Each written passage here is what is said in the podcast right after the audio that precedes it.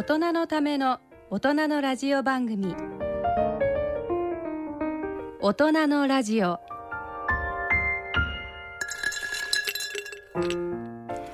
ご機嫌いかがでしょうか？篠崎直子です。第5週目のこの時間は特集を組んでお送りしてまいります。今回は外交ジャーナリストで作家の手島隆一さんとともにお送りしていきます。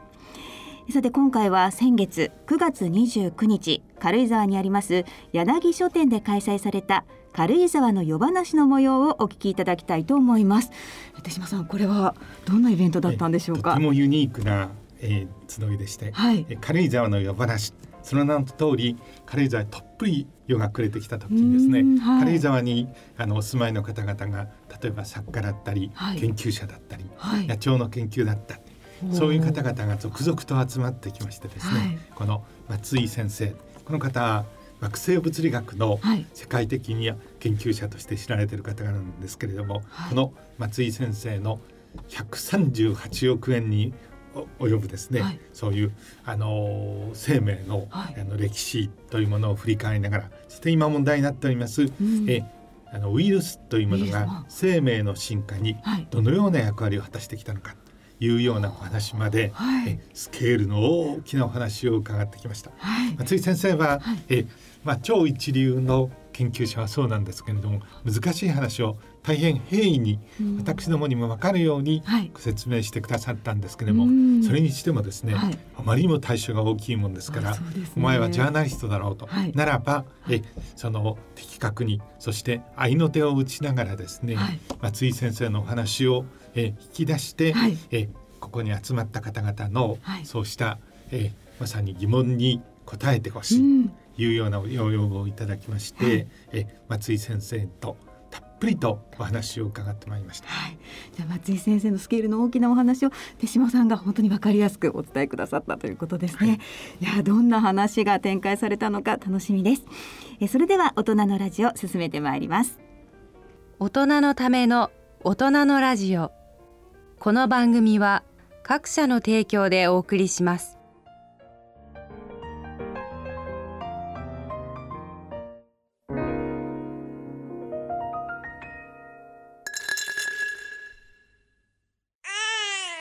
人生100年時代。100年の人生をどのように生きていますか？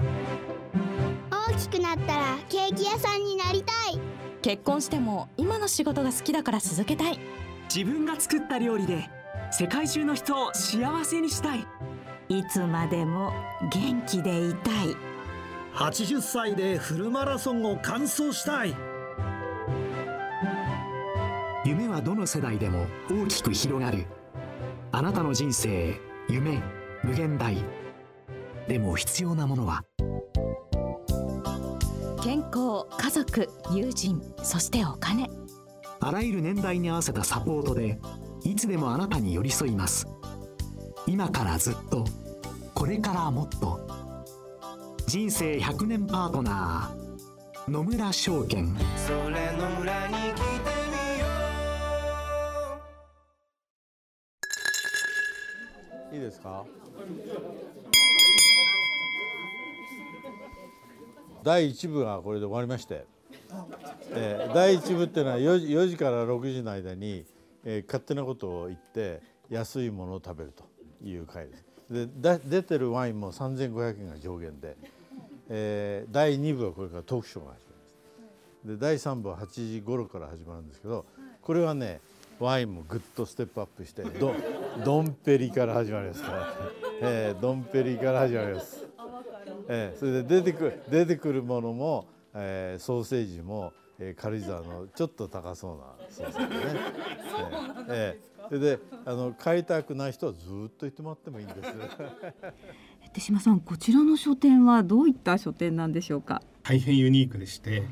あの比較的古いお家を改装して、はい、全部書棚になってるんですけれども、うん、行った時だけでももう5,000冊から1万冊近い本がずっと、はい、岩波文庫は全巻揃っているという、ね、全巻ですか？そうなんです。そして、はい、ただあの岩波文庫もこれはというものについてはあのお客様はこう買いに行っちゃいま買ってしまいますよね、はい、そうするとすぐ補充をしなければいけないので、はい、その点で店主のところ源助さんはですね、はい、えできれば売れないでほしいという。え？書店じゃないんですか？そうなんです、はい、補充をしなければいけないしもう自分の本というふうに思っているらしくてえ売れちゃうとですね、はい、ちょっとご機嫌斜めというユニークなあの店主さん。本当にユニークですね。そうなんです、はい、軽井沢のようなところでいうと不要地ですから夏に西洋にっていう時にどんな本を自宅から持っていくのか。これ迷ってしまうんですけれども、うそういう中で、はい、こういう本屋さんがありますと、はい、えボストンバッグの中に本を入れずに大丈夫、はい、ここに来れば、えー、読みたい本が必ず見つかる。そういう本屋を経営してみたい。というふうにこの方もともと実業家なんですけれども、前から思っておられてようやく念願の本屋さんができた、その本人のご希望にたがわない大変いい本屋さんでした。なんかユニークなコーナーもあると伺ったんですが。すね、はい、あのこの本屋にゆかりの方々が、はい。えー、いつもその方々のお家に行くと本が並んでますよね。はい、でそういうコーナーをこの一角に作りたいということですから、はい、え宇宙外生命の本というようなものとかですね、うんはい、経済のえ貨幣にまつわるコーナー、はい、そしてえ私が言われて今取り揃えておりますのは、はい、えスパイ小説の傑作を10選べ。ということで、はい、手島先生がスパイ小説を選ぶ？え僕が選んだスパイ小説のベスト10というのをまもなくお目見えすると聞いています。あ、間もなくこれから出るわけですね。それから、この大人のラジオでもご出演いただいたんですけれども、はい、ゴリラ学者として知られる山際十一先生のゴリラの本も近く揃うということになりますので、はい、えますます興味深いとえあのいろんな方々のえ書斎を覗いたような気持ちになるというユニークなこれまた失礼になっているようです。はい、それではここで所さんのお話を伺ってみましょう。えっ、とね前回8月の、えー、後半にやった、えー、人類の文明ねが1万年を宇宙から俯瞰するというのが統一テーマなんですよ。でそれはねあの松井先生のテーマでもあり僕と松井先生があの毎月1回ぐらい食事したりね、えー、してる理由は、えー、2人ともあの命が宇宙からやってきたということをあの、えー、科学的に信じてるわけですと。俺はどこから来て何者でどこ行ったので前回そういう話をしてもらったんですけど前回はね寒くて。すっごい最初はよかって聞いてたんだけど途中からねもう寒くて寒くて寒くてどうでも早く早く終わってほしいみたいな感じで言ってたら約1名ものすごいメモ取ってる人がいるんですよ。それで先生はねちゃんと聞いてる人もいると。ちゃんと聞いてる人がいるのになんだお前途中で中断させるなとか言ったけどあまりにも寒いんであのストリング理論とかおっしゃり始めたとこからもうやめましょうでやめちゃったんですよ。で悔しいから第2回目をやろうと。で実は先生ね最近なんか機嫌良くて毎月やらないとか言ってんだけど毎月これ経費かかりますよねみたいな。ということであの今日はその第2回目です。で今日も同じテーマであの宇宙から俯瞰した人類史を見ようとそれで手島先生がこれをちゃんと俺がまとめると。ということでですねすみませんよろしくお願いします。あの今日進行役を務めろということでしたのでおせつかったんですが、え所さんから突然、えメールが来ましてこれこれ29日に出てこいということなんですが実は正直に申し上げて、え所さんからのお願いっていうのはかなり危険なものも多いのですけれども、僕は所さんからのお願いについてはですね押し込み強盗とゴキブリ退治以外は引き受けるというふうに決めておりますので今日引き受けてその、えー、多分狙いは前回ちょっとストリング理論のところで、えー、割って入ってというようなハプニングもございましたので松井先生、えー、本当は優しい方なんですが見てくれではちょっととっつきにくい。そしてえ皆さんあの人々をこう俯瞰しているような感じがあるただ僕らあの、えー、ジャーナリストなもんですから比較的気難しい人、こういう方にお話を聞くのは比較的得意ということもありましたので今日は、えー、そのそれで起用されたのではないかというふうに思いますので、え今日この話を。でその前にあのまずこの柳書房の ことなんですけれども素晴らしい本屋を所さんお作りになったんですけれども もともとあの軽井沢に来る時にえみんなこういうところで1週間できれば1ヶ月本だけを読んで暮らしたいと誰でもがえあの恋焦がれてそう思うんですけれども問題はその時にバッグの中にどんな本を入れればいいのか大変迷うんだと思いますがここで救世主が現れました。所源助さんでした。え任しておきなさいと。拍手したいです、えですからあの何にも持たずに来てえこの柳書店にまっすぐ来れば読みたい本が必ずある。こういうコンセプトで作られたということなんでなかなか本の選択は松井先生難しいですよね。松井先生はどうしておられますか？私はあの著者を信用するかどうか。だから著者で選びますね。貴重なお話がありましたけれども、はい、あのイギリスの有名なことわざでお前皆さんのような方々はもうお分かりだというふうに思うんですけれども休暇の時に過ごす本を選ぶには妻を選ぶ時よりも慎重な配慮が必要だというご案内ですね。えいや知らないはずなんです。実は僕が作った言葉なので というようなこともあるのでこのどういう本をっていうのは大変難しいんですけれども見事に揃えられたというふうに聞いてますのでここでえ所店主に一言。ここはね簡単なんですよ。本は絶対儲からない。利幅が15%しかないんですそこで私が考えたのはこれ壁紙だと。インテリアだと思ってやってるんですでもね気に入ったインテリアと気に入らないインテリアでしょ。だから気に入ったインテリアにしようと。いうことで5500冊というのを決めてまず岩波文庫は全部入れると。なぜかっていうと全国に10件ないんですよ。岩波文庫全部入ってるとこ。でさらによしきた。中高新書も全部入れると、ね、これでどんどん狭まってくるんですね。でブルーバックスもう全部入れると。で最後の決め打ち100分で名著 NHK これ全部入れる。これこれによって全国で我が社しかないんです。柳書房しかないんです。こんだけ揃ってるの。でその後はその自分の好きなものをねあのはめ込んでいくと。いうふうにしたんでこれはもうあのおっしゃる通り最高のコレクションだと思ってるんです。で実はね売りたくないのせっかく揃えたんで。え、これ売り物だ。売り物なんですよ。で、売り物なんですよ。売り、売り物なんだけど、売りたくないんですよ。僕。だ、だからね、なるべく買わないでほしいなと思って。せっかく並べてるし。ね、それで一週間ぐらい補充までに時間があるんですよ。そうそう、せっかく来た人がね、ないとか言われるでしょ。だから嫌なのね。もうね。本屋の店主になるってのが一番幸せだと思う。で、最後になります。はい。これをオープニングした日当藩の社長が来た。あまりにもすごいんでご自慢で終わらせてもらいます。ありがとうございます。それではここで夜話のご出演者松井貴文さんのプロフィールをご紹介しましょう。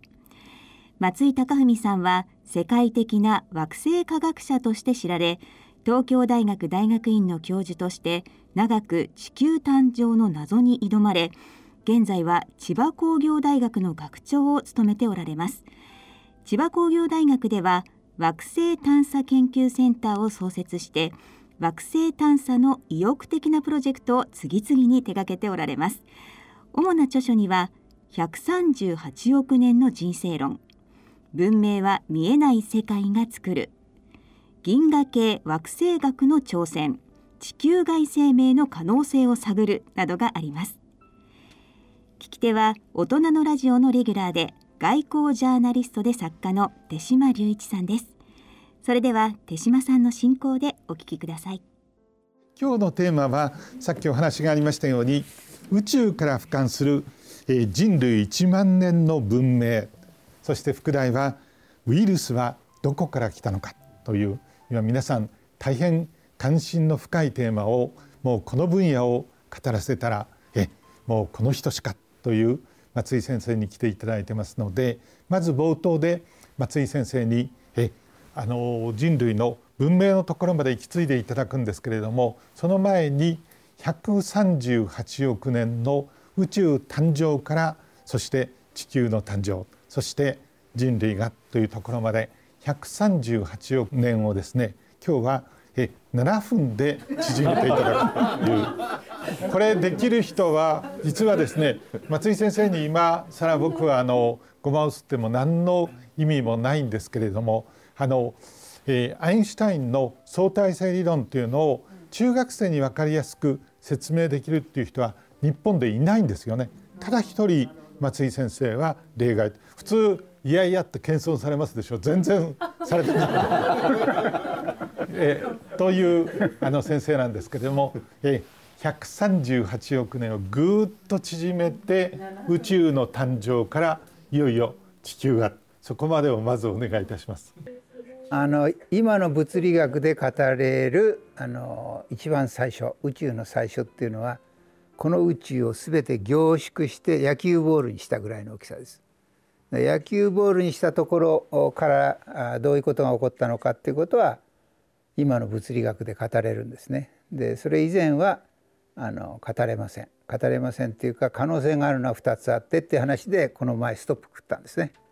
あの超弦理論とループ量子重力がありますよっていう話で終わったんですが今日はそこのそこまでいかないで今あの手嶋さんおっしゃったようなあの7分で語るあの138億年の歴史だからあの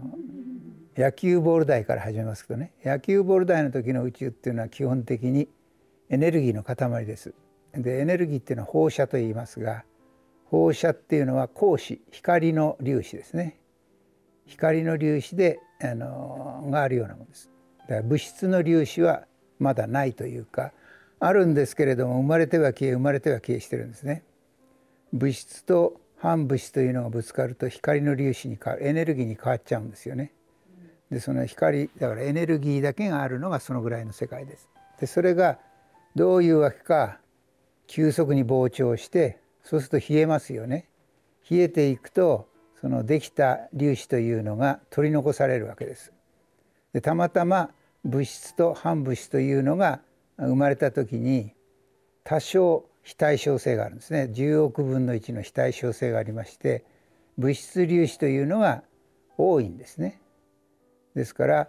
物質と反物質からまあ一緒に同等あれば全部ただ光の粒子になってエネルギーだけに変わってるんですが冷えてくるに従って放射が弱まりそれにつれて物質粒子が残ってくるんですね。でそれが大体まあ3分間ぐらいの話ですね。宇宙が誕生して。でその頃にできたのが原子核を作るまあ一番根源的な粒子何かというとクォークっていうようなものです。それから電子ですねからもちろん光の粒子こういうのがあるとですねまあ基本的に粒子があってさらに冷えてくると元素っていうのができるんですね。原子核というものがあってその周りに電子が回って元素ができるんですがそうすると、まあ、元素の世界になるんですね。で、えー、大体ですね宇宙が誕生して30万年ぐらい30万年ぐらいの時の宇宙には水素とヘリウムという、まあ、元素しかありませんでした。でそのくらいになると温度がねかなり冷えてきていてまあ我々がこう太陽の表面でこう太陽の表面を見るようなぐらいよりちょっと低いぐらいの温度になってるんですね。でそういう状態を宇宙背景放射という形で今でも見ることができるんです。宇宙どこを見てもねそのあるエネルギーで満ちてるんですよね。そのまあ、3,000度とかそのぐらいの、まあ、エネルギーを持った粒子で満ちてるんですね。でそれがあの、まあ、我々が見ることのできるという意味では最初一番最初です。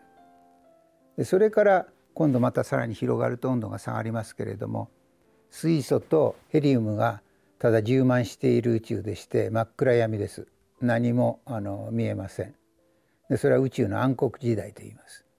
でその時代を経ると、まあ、3億年ぐらいすると実はもっと冷えるもんですからエネルギー放射がですねもうどんどんどんどん弱まっていって温度が低くなるわけですね。温度が低くなってくると温度っていうのは何かっていうと熱運動なんですよね。粒子がこう運動してる。それが低くなってるっていうことはだんだんこう止まってくるわけでしょ。重力というものの方が勝つようになるんですね。で重力が勝つと水素のガスが集まって星が生まれるようになる。で宇宙は膨張してるんですがそういうその粒子が集まって、えー、まあ粒子の集団、まあ、星ができるんだけどもそれぞれそのムラがありますから銀河みたいなものの中で星が生まれていってその銀河がたくさん生まれてくるっていうのが大体10億年ぐらい経った頃ですね。で星が生まれるとですね実は水素とヘリウムだったほぼねあのリチウムとベリリウムとかそのぐらいの元素はあるんですがあの水素とヘリウムの元素からもっと重い元素が生まれます。これを星の内部っていうのは宇宙の誕生の時は暑いからその原子核というものがあのと電子がバラバラなんですけれども、まあ、それがその水素と冷えてきて水素というものが生まれましたと言いましたがその水素が星の中では圧縮されますよね当然重力でギュッと圧縮されると原子原子核その水素の原子核というもの同士がぶつかるようになるんですよね。ぶつかることによって核融合というものが起こります。単にぶつかってくっつくだけです。でその時にエネルギーが出るんですね。でそのエネルギーが出始めると重力に対して、まあ、温度が上がりますからその圧力となってその重力を支えるようになってですね星が生まれます。でこういうたくさんの星が生まれる段階が、まあ、銀河の誕生という時代ですが星が生まれるとですね星の中で今言いましたように原子核同士が融合してエネルギーを出すんですが星はどんどんどんどんこう潰れてきますよねすと温度がどんどんどんどん上がりますからより多くの原子核同士がね集まれるようになります。というのは原子核はプラスの電荷を持ってますからより強い力でこう押し込まないとたくさんの原子核を集めることができません。だから質量がまあ重い星の場合にはどんどんどんどん潰れていってより重いより重いっていうのは原子核がたくさんね集まったような元素が生まれてきますだから水素の次にヘリウムとかね炭素とか窒素とか酸素とか鉄とか、まあ、ぐらいまではあのそういう格好であの元素が生まれます。で実は鉄までいくと星の中での元素合成終わりますっていうのは鉄の原子核が一番安定なんですね。でこれ以上その核がこう原子核がくっついてそこからエネルギーを取り出すっていうことができなくなるからもうあとは潰れるだけになっちゃう。で潰れていくと星というのは当然そのどんどんどんどん潰れていけなくってねまた宇宙の最初のような状態に戻っていってその一番その最初に到達するのはあの原子核があの作っている、まあ、中性子みたいなものですね中性子と陽子というものからできてるんですがその中性子みたいなものだけでできるようなあの芯ができるようになります。そうすると芯ができるとですねその芯はすごく強いからどんな重力でもまあよっぽどの重さの質量の星でないとあの潰すことができません。あの従って落ちてくるものを跳ね返すようになるんですね。で跳ね返すとその落ちてきたものが宇宙空間に飛び散ってきます。でその時に実はニュートリノっていうねあのやっぱり素粒子があるんですけれどもこの宇宙ができた時にどういうわけかこの宇宙にはクォークと光子と電子とニュートリノというものが準備されていたためにニュートリノがその時に放出されるんですねいろんな原子核反応に。でこのニュートリノっていうのが外に向かって飛んでいくんでそれと一緒にガスも飛んでいくっていうのが超新星爆発でこの現象のおかげでですね銀河っていう星の集団の中にいろんな元素がばらまかれます。でいろんな元素がばらまかれて今度はそれからまた次の世代次世代の星が生まれます。という格好でね星がいろんな種類の星がこの宇宙に生まれてきます。で次第にですね重い元素が溜まってくるんですね。重い元素っていうのは今ここで言っているのは水素ヘリウム、えー、まあ炭素窒素酸素よりもずっと重い例えばケイ素とかマグネシウムとか鉄ですね。でそのぐらいまで溜まってくるとそういう元素が集まって星が生まれる時にねその周囲で重い元素が集まって惑星が生まれます。で惑星っていうのはだから宇宙が誕生した当初はないんですが、まあ、大体何十億年かするとねあの第何世代かの星の周りで生まれるようになるんですね。でその中でたまたま太陽みたいな、まあ、太陽みたいな星っていうのは一番一般的な星なんです。大体ですねあの星の質量というのは15倍太陽質量の15倍からまあ10分の1ぐらいまでと思えばいいだろうと思うんですけれどもあの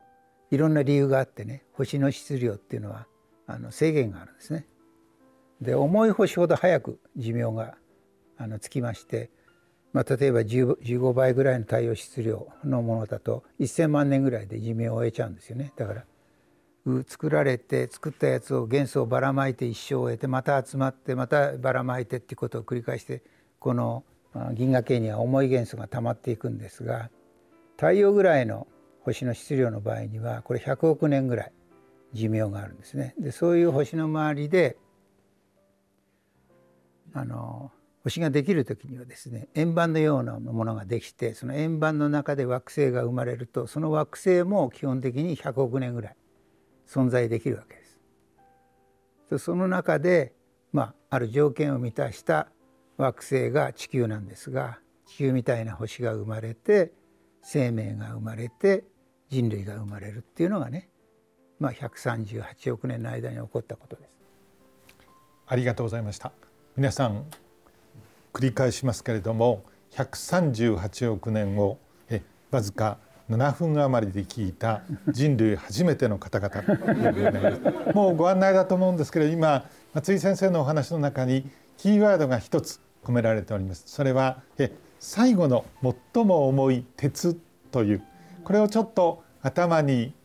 とど、めておいていただいて後にえ地球文明の時のキーワードとしてまた鉄が登場するということになるんですけれども松井先生その地球がというお話がありましたけれども僕らはこう地球が大気に囲まれていてこう自由に空気を吸っている。そして僕らが生存しているわけですけれどもそれはあたかもえ当たり前のことのように思っていますけれどもこれはほとんど奇跡的というふうに言っていいんでしょうか？つまりこんな環境がある星っていうのは他にあるものなんでしょうか？大気の成分によりますね、はい、大気の成分が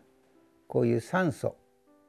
まあ、窒素が主成分で酸素が21%というような大気これは地球まあ地球とあと地球もどきじゃないけど地球に似たというかねこれなかなか表現難しいんですよ。地球と同じ星っていうのはこの宇宙で存在しないんですよ。例えば地球っていう星には鉱物が5,000種ぐらいあります。えこういう生物がいます。じゃあそういうその惑星がどのぐらいの確率でこの宇宙で生まれるかって計算するとねもう天文学的な数字になって例えばこのあのある理論によると宇宙そのものは10の500乗個あるなんて言われるんだけどそれよりもっと大きな数字になっちゃうんです。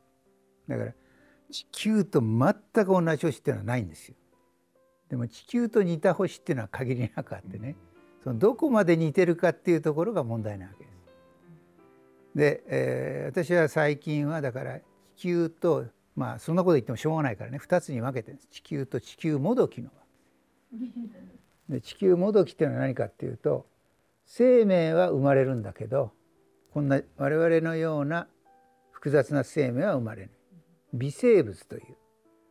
まあ、微生物の段階で進化が止まっちゃったようなあそういう生命が住む惑星のことを地球もどきの惑星と呼んで地球もどきの惑星はこの宇宙に5万とあります。で地球になるためにはいくつかの条件をクリアしないとその地球もどきの惑星が地球にはならないわけです。でそのそれをクリアするとこういう今我々が吸ってるような大気とか海が安定に存在するとかね生命がたくさんいるとかっていう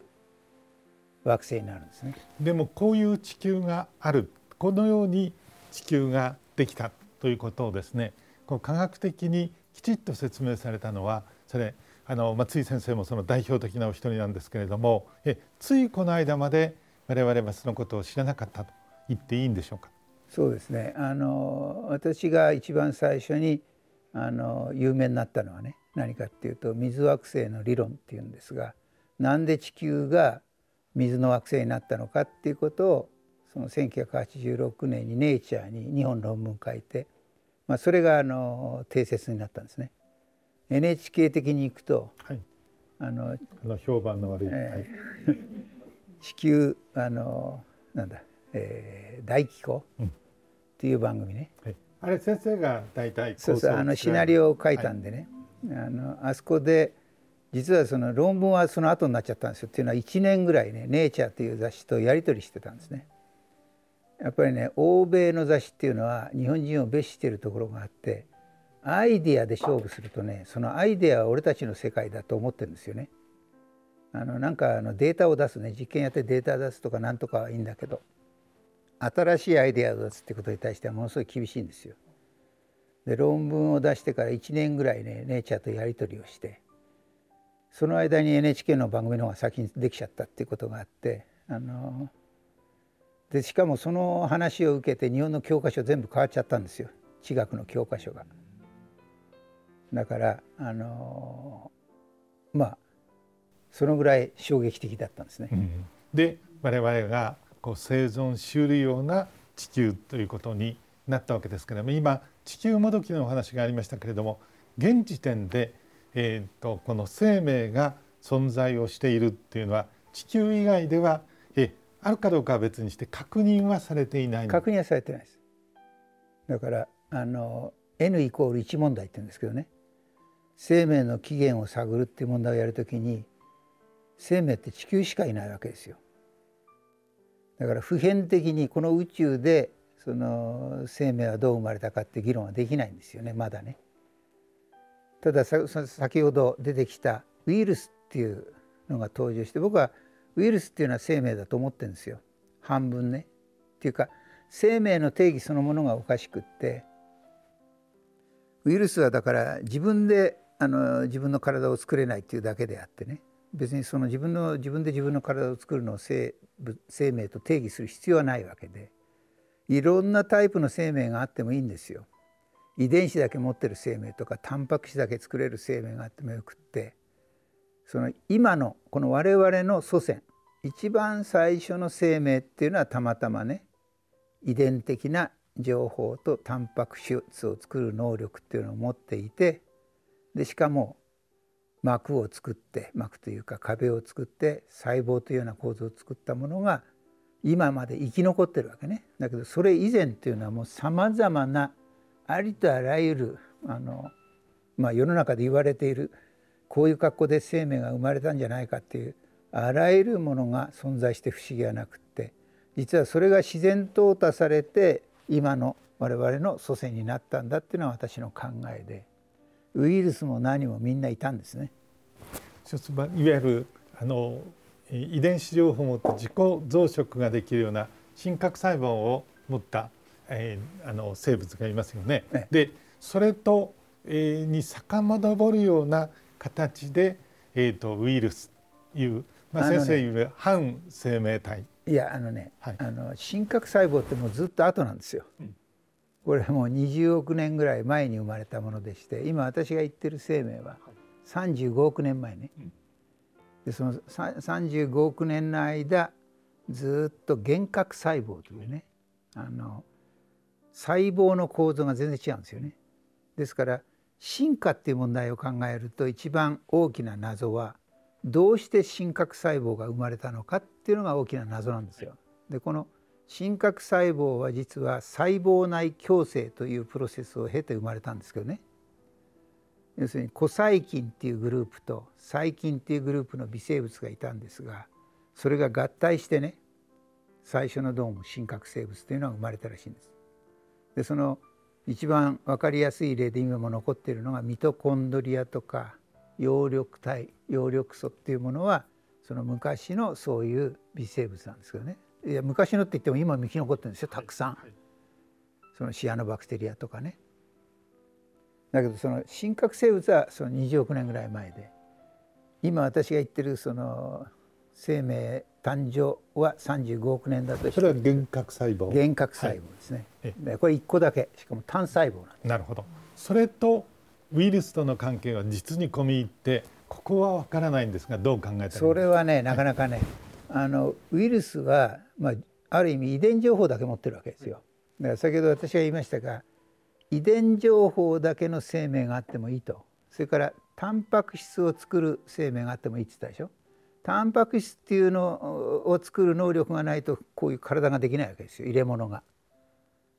でだからそれそれが別々にあってもいいっていうようなことを言ったあの最初の人はフリーマン・ダイソンっていう人なんですけどね。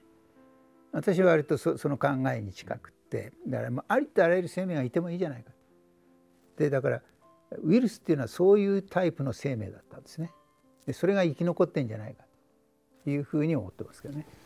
新型コロナウイルス以来ウイルスっていうとイメージとしてねやっぱりこれは大変人間に害毒を与える。と現に中国語ではウイルス自身は病毒と言いますからあの悪名高い武漢ウイルス研究所っていうのは中国語では武漢病毒研究所というふうに正式に呼ばれているわけですけれどもそういうイメージがあるんですけど今松井先生のお話をどうも聞いてますとウイルスというのはその、えー、幻覚細胞から真核細胞にずっとこう進化をしてくるそういう過程の中で非常に大きな役割を果たしているということになりますので今一般に思われている必ずしもあの病気のもとというようなのを超えた非常に貴重な存在というふうに思えるんですがそこをご説明それは非常に大きなねあの微生物間とかウイルス間の違いでしょうね、はい、ここ10年だと思いますけれどもその微生物も昔は毒ですよ。病毒まさにね病気の原因ですよ。細菌っていうのはそうでしょ。だけどその先ほどからちょっと言ったようにシアノバクテリアなんていうのはこれは細菌なんだけど実はこれがなかったら今の我々ないんですよ。で僕は一番その生物地球がどうして地球になったのかっていう一つの大きな要因はシアノバクテリアが生まれたことと。さらにシアノバクテリアがまあ先ほどのような共生というようなね細胞内共生というのを経て緑藻になって植物になったりしてまあ、今の生物につながるような進化を起こしたそのだからそれも細菌なんですよだから細菌は実は生命の根源であって、まあ、たまたま我々の体あの悪い細菌って言い方おかしいけども病気を引き起こす細菌もいるわけですよね。でその細菌を調べるその病原菌としてそれを調べる学問としてその細菌の学問が発達発達したためにねやっぱり細菌っていうのは悪人説になってるわけですよね。ウイルスも同じです。ところがその微生物も細菌もこの人間の体の中にものすごい数共生してるっていうかその遺伝子レベルで言ったら人間のその遺伝情報の、まあ、使ってない遺伝情報っていうのは昔はジャンク遺伝子って言われてたんだけどそのほとんどなんていうのはそのウイルス起源なわけです。これが実は重要であってね環境が変化して何かした時にこのあのある情報がうまく反応してその環境に適応するような何かを作り出してくれるで進化っていうのは実はそうやって起こってるんです地球生命の進化っていうのはみんな新たに何か遺伝子を作るんじゃなく過去に何かでこう作られた遺伝子を再利用することで進化が起こってるわけ。でその根幹を担っているのがウイルスであり微生物。話はいよいよ革新に差し掛かってきたわけですけれどもえあの今こう我々が住んでいるあの他のウイルスも動物も植物も住んでいる地球っていうのがありますよね。それがようやく、えーと、その成立をした。その中で今我々がいるわけですけれどもその松井先生が言ってらっしゃるその地球文明っていうのは一般的な文明とは随分概念が違うのその地球文明の中でいろんなことをえ今考察をあの遂げておられるということなんでそのまさに今ようやくあの今に近づいたわけですけれどもその地球そしてそこにえこうあの展開をされている地球文明というものに新たな光をお与えになったわけですけれども地球文明の話をぜひいただければと思います。あの私はだから今言ったように宇宙から俯瞰して地球も見てるわけですよね。で地球っていう星がじゃあ金星と何が違うのかというとその先ほど水惑星の理論を作ったと言いましたけれども金星も最初は水惑星として生まれるんですよ。で地球も水惑星として生まれる。でその進化の過程で一方は生命の惑星になりね一方は全く生命の住まないあの二酸化炭素と高温の世界に変わったわけでしょ。でこの岐路は何なのかっていうと実はね非常にまあ簡単なことなんですよね。あの冷え方の違いなんですね。金星は太陽に近いためにあのだもう一つ言わなきゃいけないのは太陽っていうのは昔は暗いんです。でだんだん明るくなってくるんです。昔は70%ぐらいしか今の明るさの70%ぐらいしかなくて今100%でしょ。でこれからますます明るくなっていくんです。未来に向けてね。でそのだから暗くな暗い時代に地球も金星も水惑星として生まれるんです。でなんでじゃあ水惑星ね太陽暗いのに凍りつかないのかっていうと分厚い二酸化炭素大気にどちらのあの惑星も覆われてた覆われていたからです。で二酸化炭素大気がそのまんま残っていると太陽が明るくなってくるとですねだんだん地表温度上がってきちゃうでしょだからその地表の冷え方っていうのがその地表っていうか天体の内部がどう冷えていくかっていうのが地表温度が冷えていかないとっていうか地表温度が一定で冷えていないと内部まで冷えていかないですよね。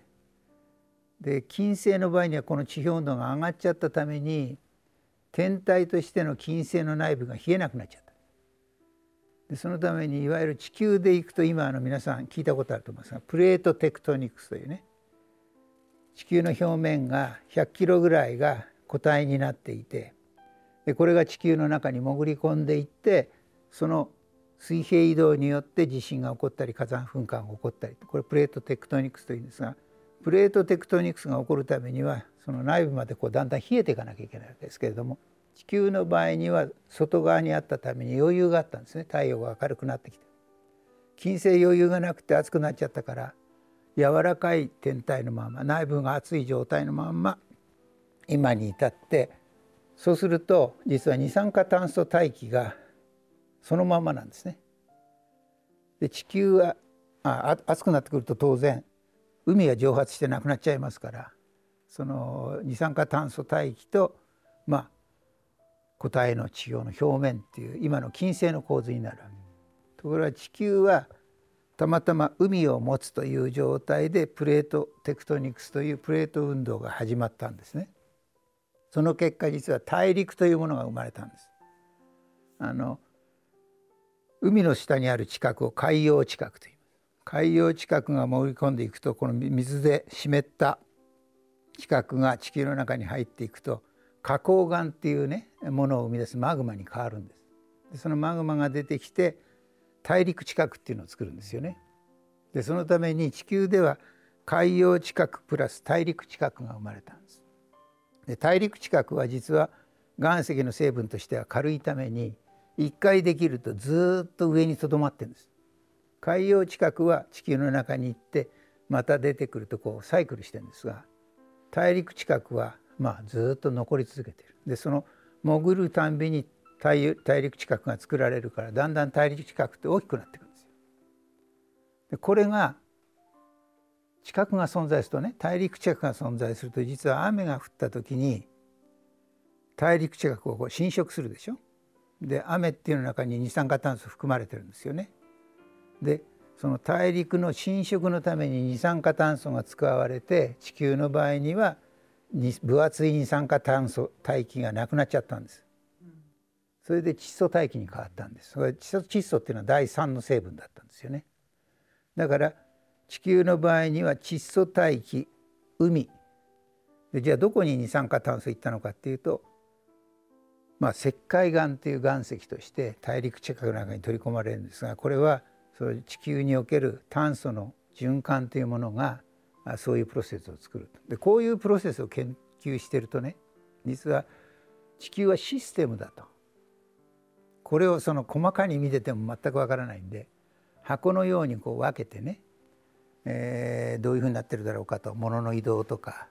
エネルギーの移動がどうなってるかっていうのを考えないとわからないんで大気であるとか海であるとか大陸近くであるとか海洋近くであるとか、まあ、そういうものに分けて物とかエネルギーの流れがどうなっていくかっていうことを調べないとわからない。でこういう見方のことを地球システム論ってで私はその地球システム論を最初にいろいろ考えた。でその中でたまたままあ1970年代にあの環境問題が盛んになって80年代にね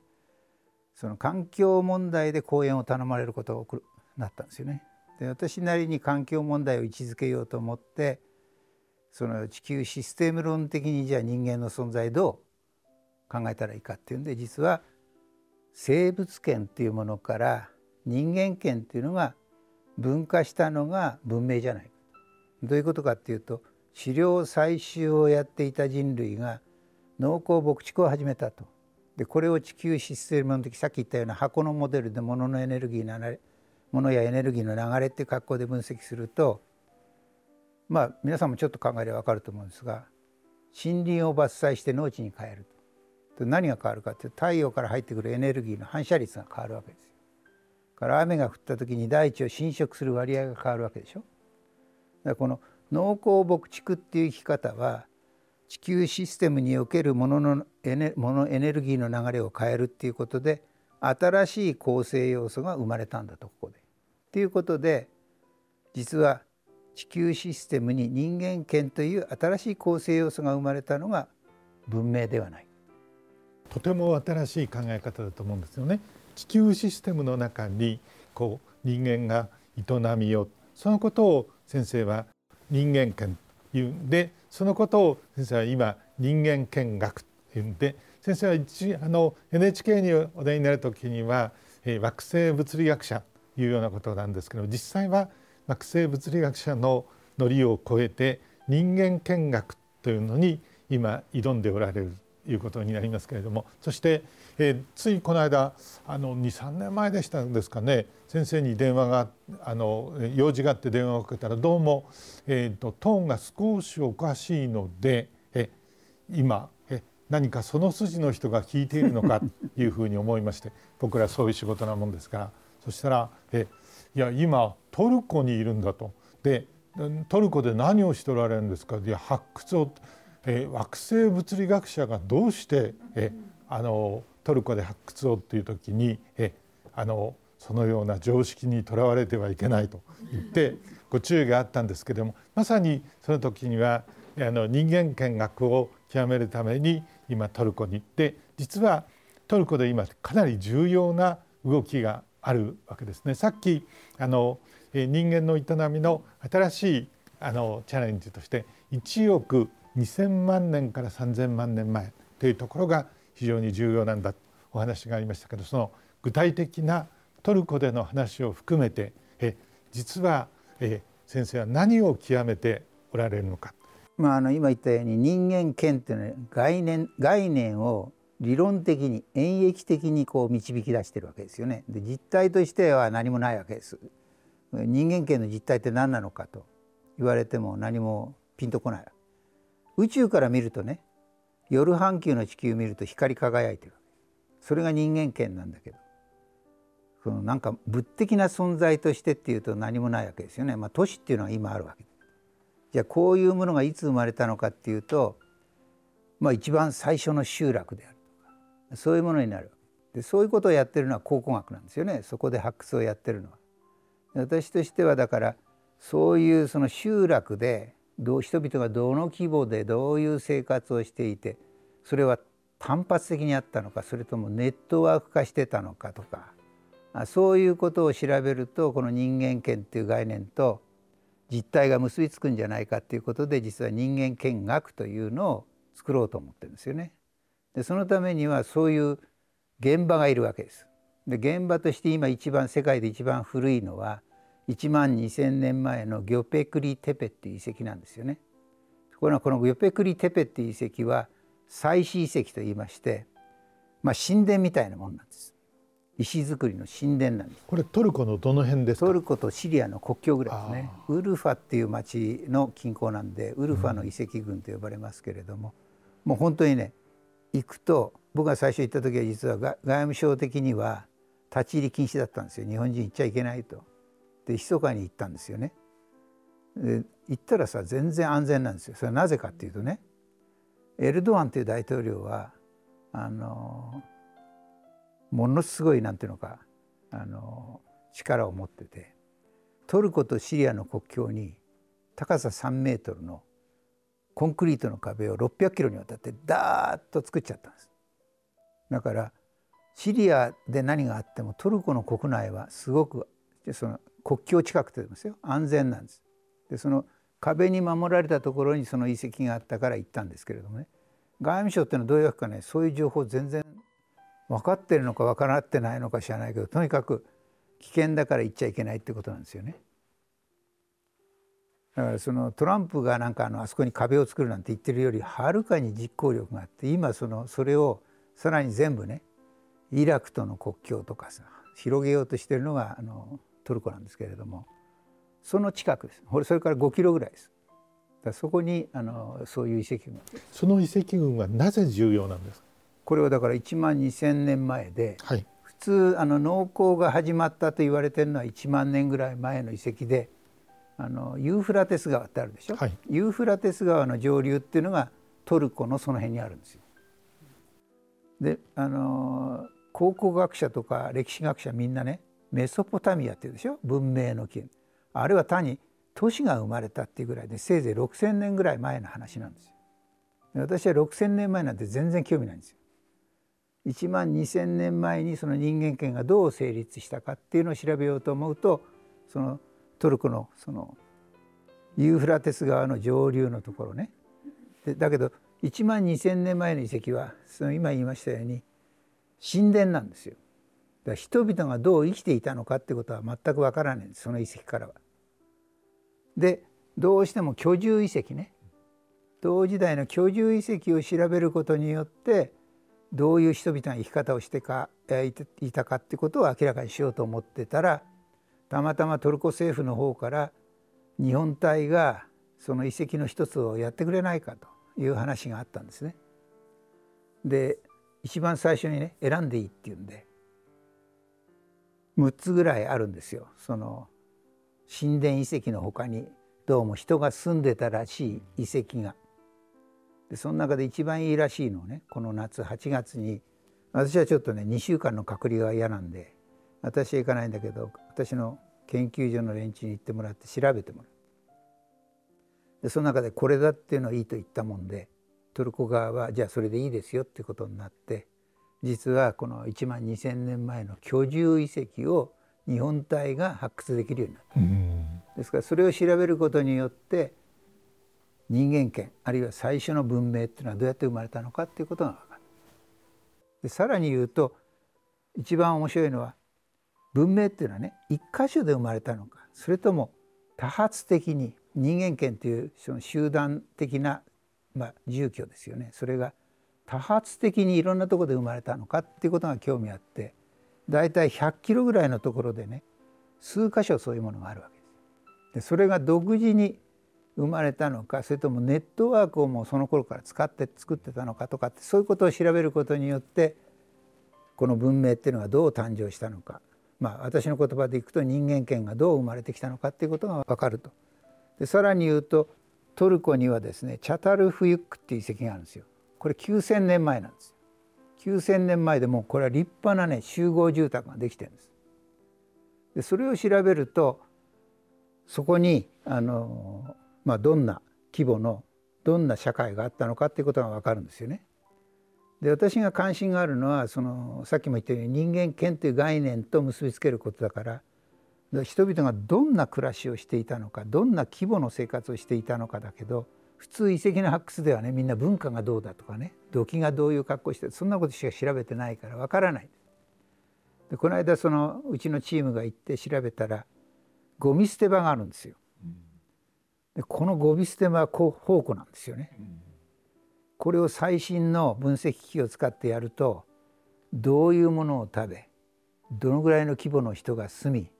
あるいは場合によっては人骨が出ればそれこそウイルスどんなウイルスで死んだのかとかどんな病気で死んだのかも分かるんですよ。でそれは日本隊にやってもらってもいいと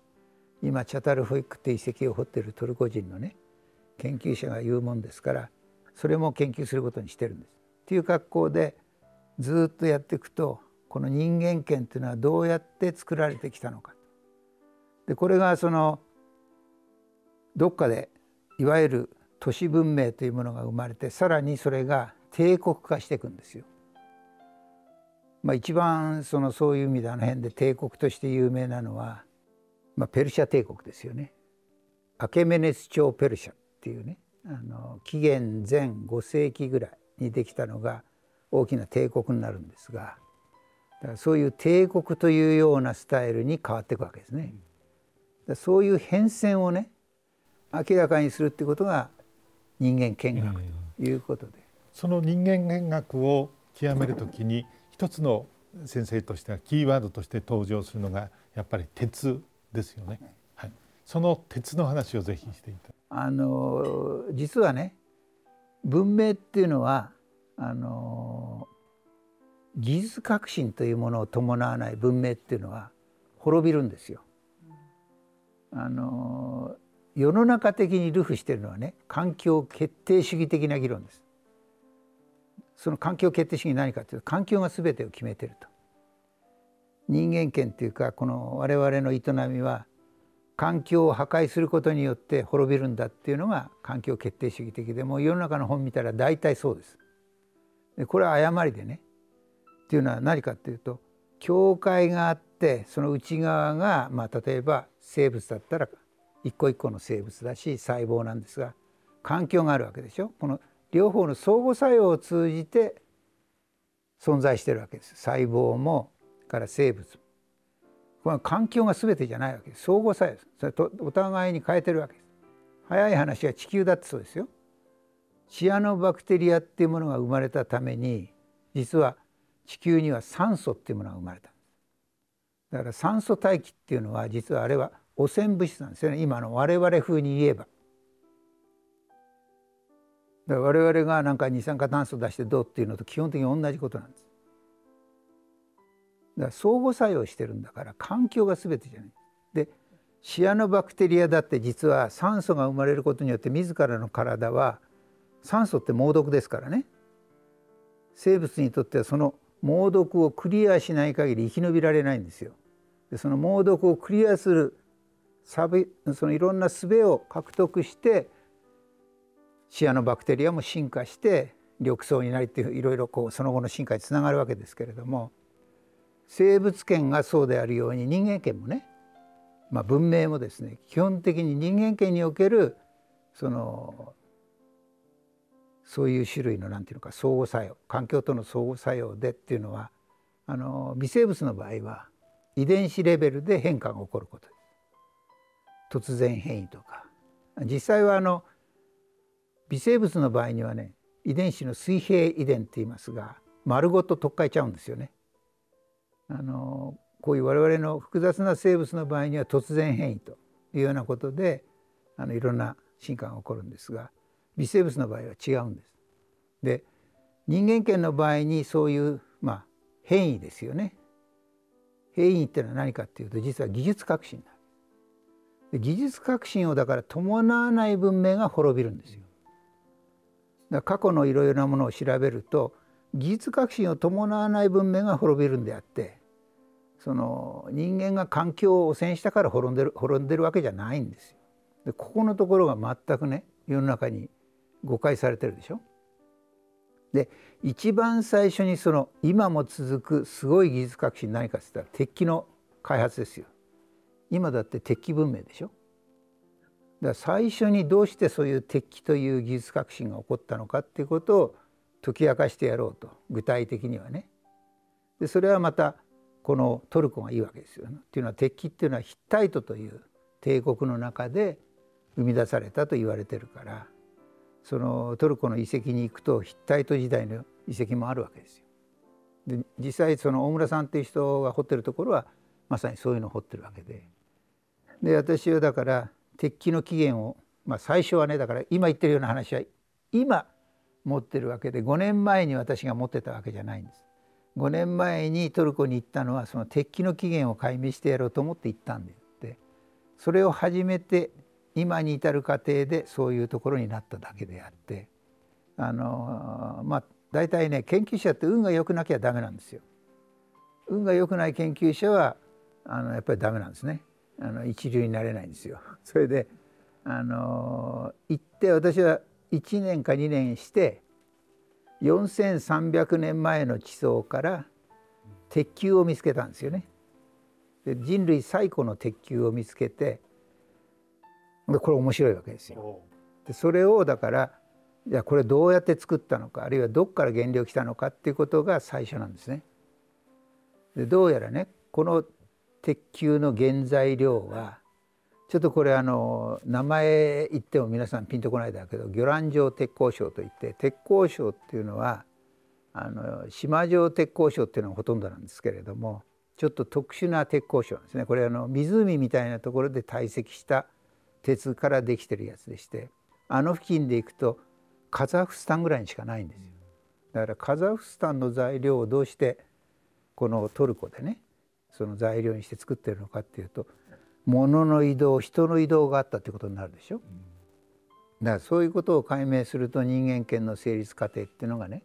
また一つ別の観点で捉えられる。等々があってだんだんのめり込んでいってそうするとでもそのそもそも新石器時代とかさ旧石器新石器青銅器時代なんとかってこう時代区分があるでしょ？でなんで青銅器時代っていうのか？金属器でいいんじゃないかっていうのは鉄は錆びやすいからまあ登場しないけどあのいろんなことを考えるとね鉄器だって同じ頃生まれていたっていうのは金属器っていうのは自然銅とか自然金といってね砂金だとかさあのそういうものから作るんですよ。だからもともと金のものをただ集めてこして作ってるわけね。だから自然鉄ってなかなかないんですよこれ。っていうのは鉄は酸化しやすいから。だけど宇宙から降ってくる鉄があるんですよね鉄隕石。これはだから自然鉄だと思うとね鉄隕石を使ったいろんなものが同じ頃からあるんじゃないかそうするとそれが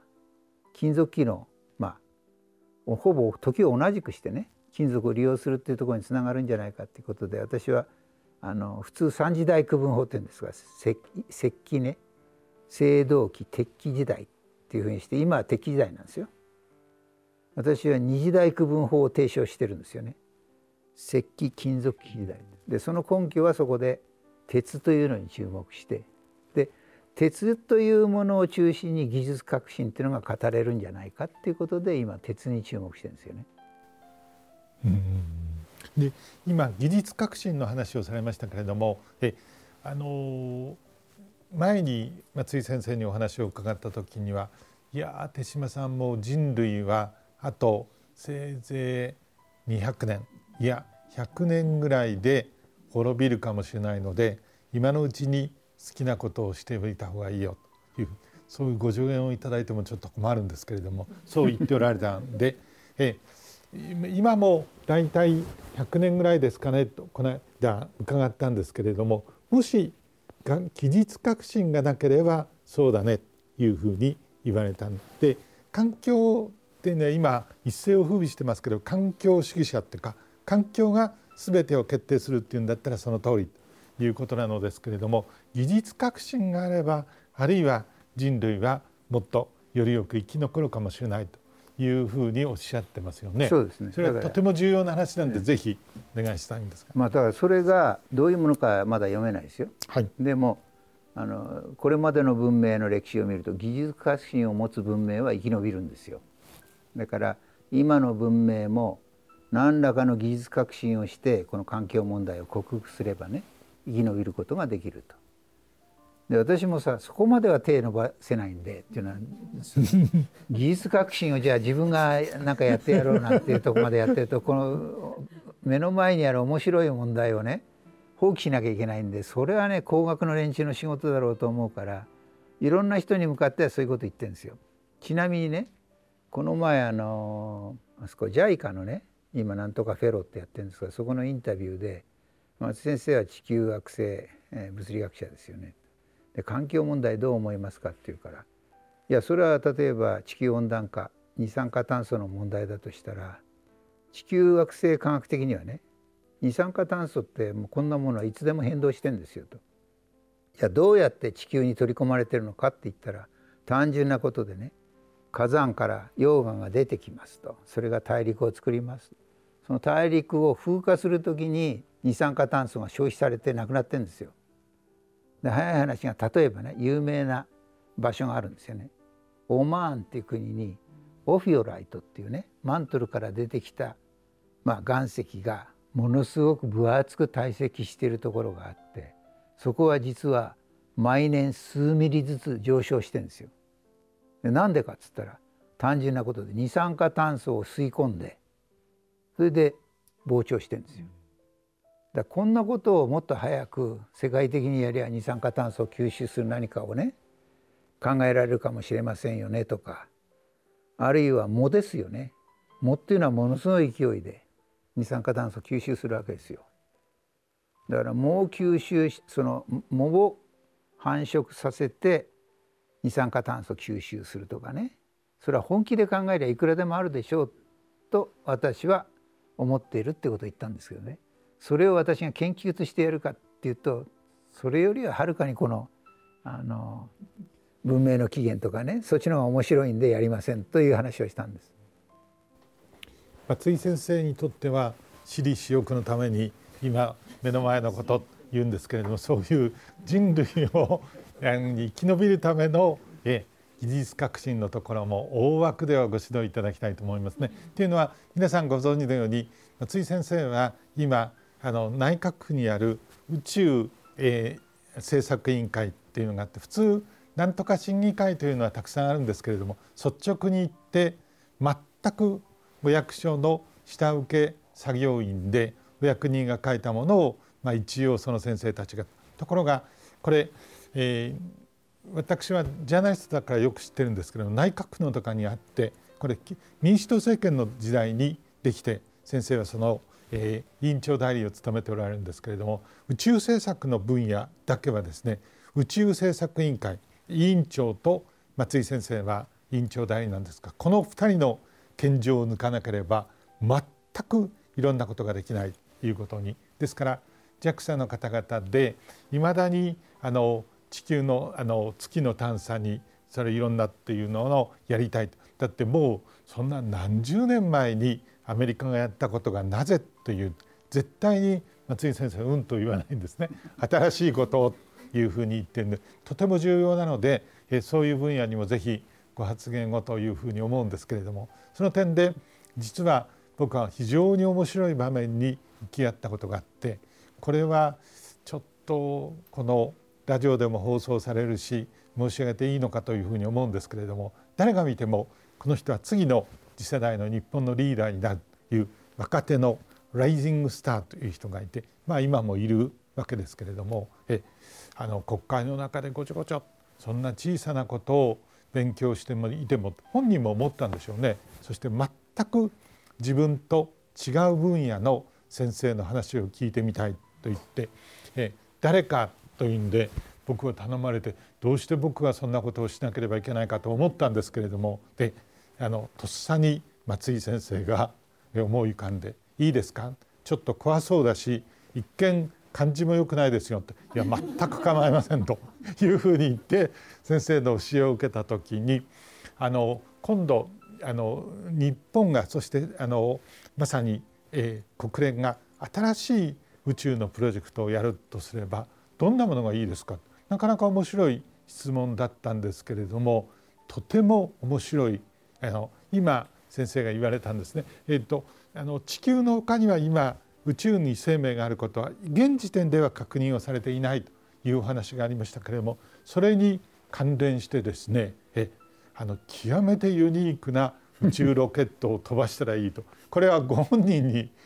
国家機密なのかもしれませんけれども 言っていただければとどうぞお願いします。いやあの文明がもう尽きるというあの時にじゃあ我々何するだろうかこの生命って今言ってるようにねもう類いまれなんですよこの地球生命っていうのは。これをこの我々だけで途絶えさせるのはもったいないでしょ。だこれをどうやってこの宇宙にばらまくかっていうことを考えた方がいいですよと。でそういうことをやればその日本人はこういうすごいことをやりましたっていう業績としては残りますよっていうんでね微生物を凍結してねそのロケットに積み込んでで宇宙空間にばらまくとそうするとそのうちの一つぐらいは地球もどきの惑星いっぱいあるわけですからそういうとこに到達してひょっとするとねあの我々のような生命体にまで高等生命体にまで進化するかもしれないとまあ突拍子もないんだけどそのぐらい突拍子もないことやらなきゃね限られた予算で日本はやってるわけですよ。で世界になんかアピールできないんですよ。で言ったんだけども多分その人は忘れてるでしょうね。というお話を最後にいただいてあの今日のあの夜話の、えー、まとめとしたいというふうに思うんですがぜひ拍手をお願いします。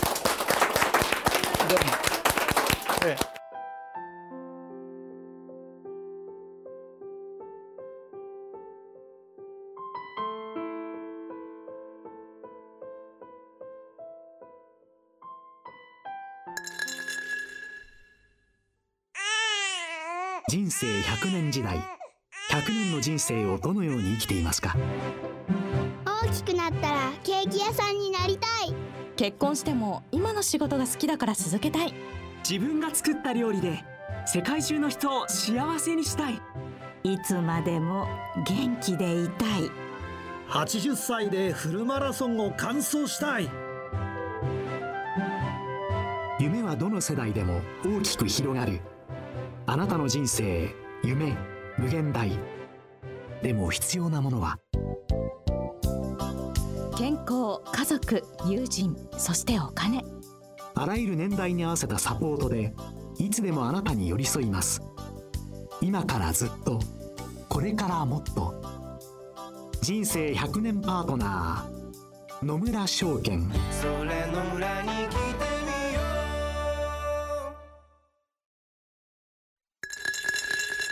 大人のための大人のラジオ。さて今回の大人のラジオはいかがでしたでしょうか？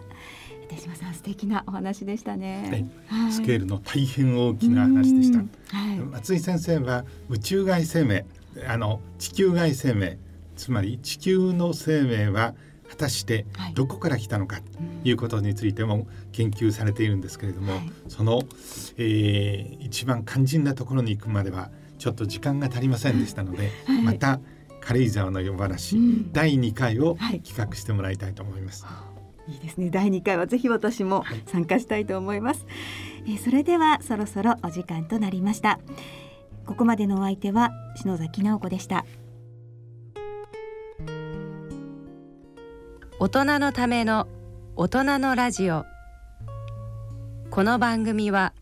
各社の提供でお送りしました。